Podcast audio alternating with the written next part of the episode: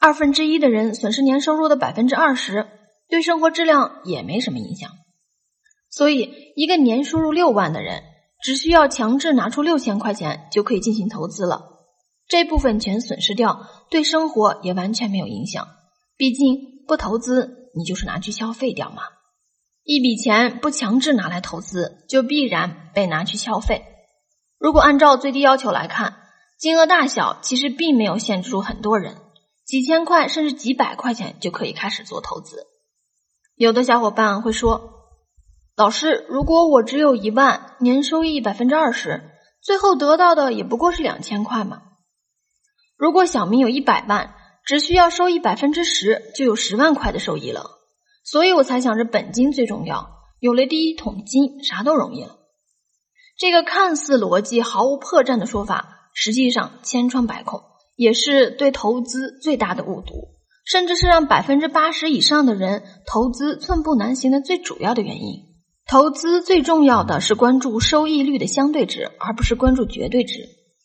在上面的案例里面，如果你的收益是百分之二十，而小明的收益是百分之十，那么可以说你的投资能力是比小明强的，或者说你的资金利用率是比小明高得多的。这才是社会稀缺的能力。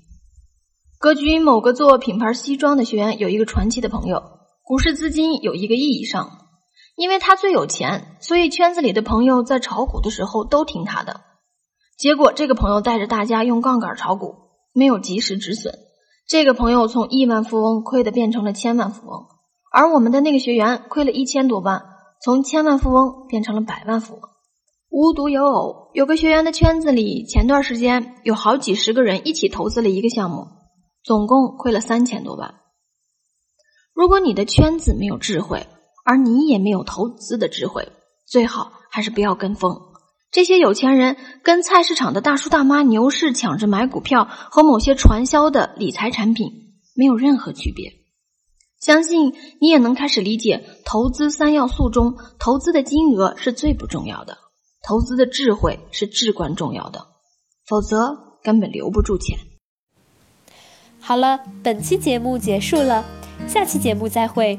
如果还觉得不过瘾，可以加我的班主任饶胜老师微信：幺五零二六七三七五三四，聊理财，聊考研，聊兴趣，聊人生，聊梦想。